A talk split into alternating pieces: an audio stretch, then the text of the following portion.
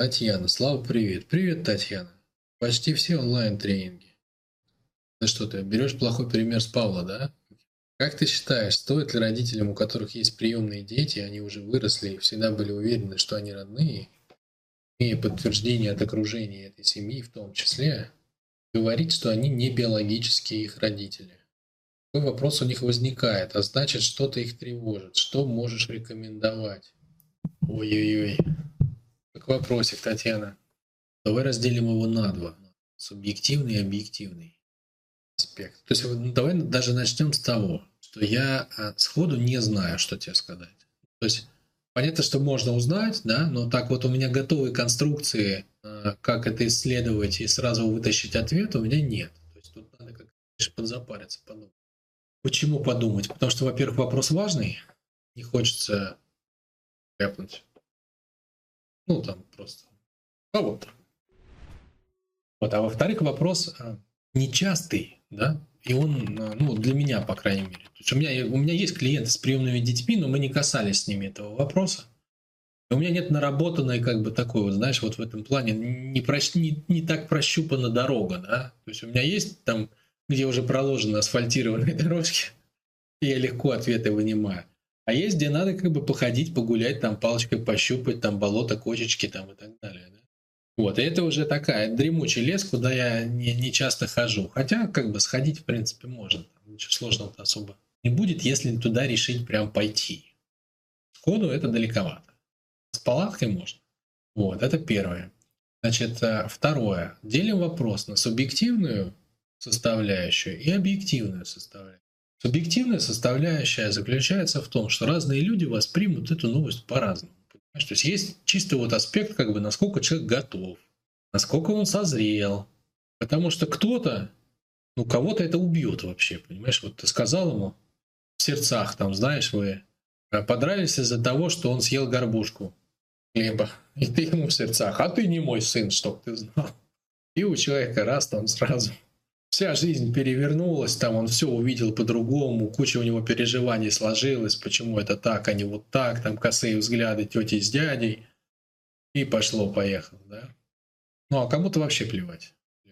Это же да, от очень многих вещей зависит. Это зависит от чувствительности людей, это зависит от их умения держать удар, это зависит от того, насколько для них это важно вообще, насколько они прожили себя близко к своим родителям, которые оказались на самом деле приемными. Ну, то есть там просто вот пруд пруди, ты знаешь. И несмотря на то, что наверняка у этого вопроса есть какой-то объективный аспект, которого я пока еще не знаю, субъективный я бы учитывал в первую очередь. То есть даже если, скажем так, объективно я бы пришел к тому, что надо человеку говорить, но субъективно, если он не, не может это выдержать, то я бы сказал, не надо тогда. Надо ждать, пока созреет, и тогда сказать. То есть важен момент, важен момент, важна готовность человека. И вообще к любой информации человек должен созреть. У нас нет задачи, как бы вот пока, пока человек спит, у нас нет задачи разбудить его, растолкать, ну, хоть сунуть ему правду, которую он может окочуриться, да, и уйти гордо, что вот мы, мы вот такие люди, которые все по-честному говорят, да, за истину, и неважно, человек умер после этой истины или он там просветлел. Этого не надо. Да? То есть любую, ну как бы, с чем бы вы ни пришли к этому миру, надо сначала спросить себя, надо ли ему это, в той форме, в которой вы ему это принесли. Значит, вот это как бы одна часть вопроса, субъективная. И она как бы, она же главная. Да? То есть если вы уже на этом этапе приходите к тому, что говорить не надо, то какая разница? Можно отложить это до тех времен, пока вы не почувствуете, что человек созрел.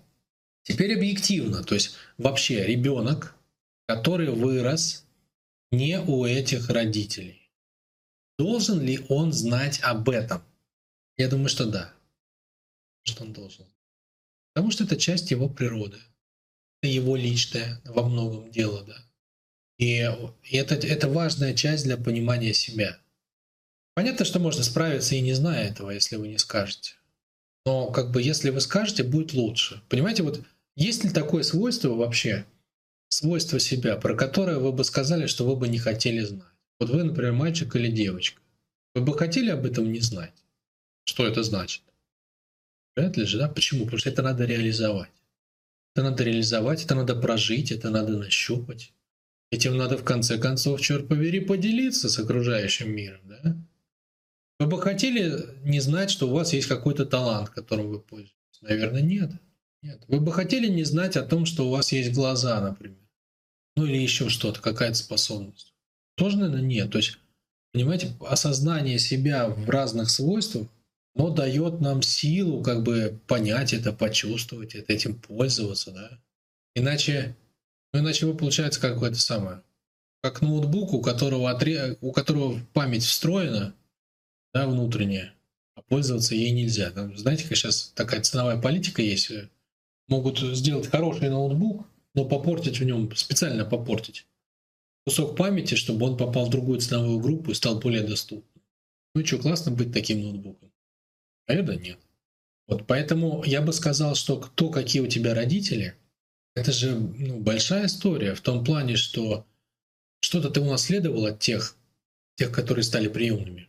Но что-то не будет сходиться, да? То есть будут какие-то черты, и понятно откуда как их отрабатывать, да? То есть там, ну, условно говоря, своя карма, ну или если говорить не в терминах кармы, а в терминах там системы, да, то будут родо, родовые модели передаваться, родовые эмоции будут передаваться, да, чувствительность родовая и бесчувственность родовая. И что-то расшевелит, естественно, приемные родители, а что-то, наоборот, они закроют. Более запутанная, конечно, будет история.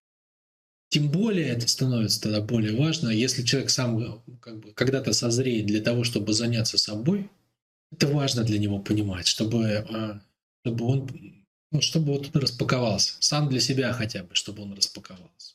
Чтобы он мог отслоить внутри себя свойства одни от свойств других. Понятно, что многим это не надо, они вообще в это не полезут.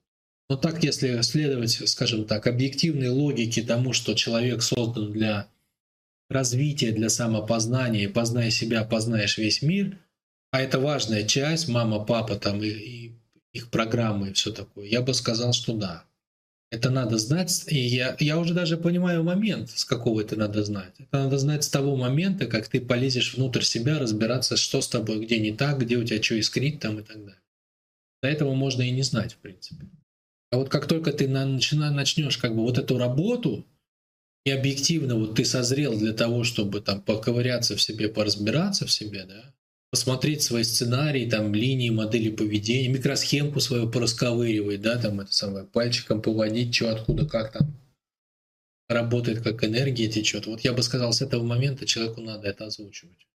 И как бы получается так, если ты посмотришь на это, Татьяна, объективно, получается, что он сам созрел для правды о себе, да? То есть, когда человек полез внутрь, разбирать свою микросхему, как Терминатор 2, да?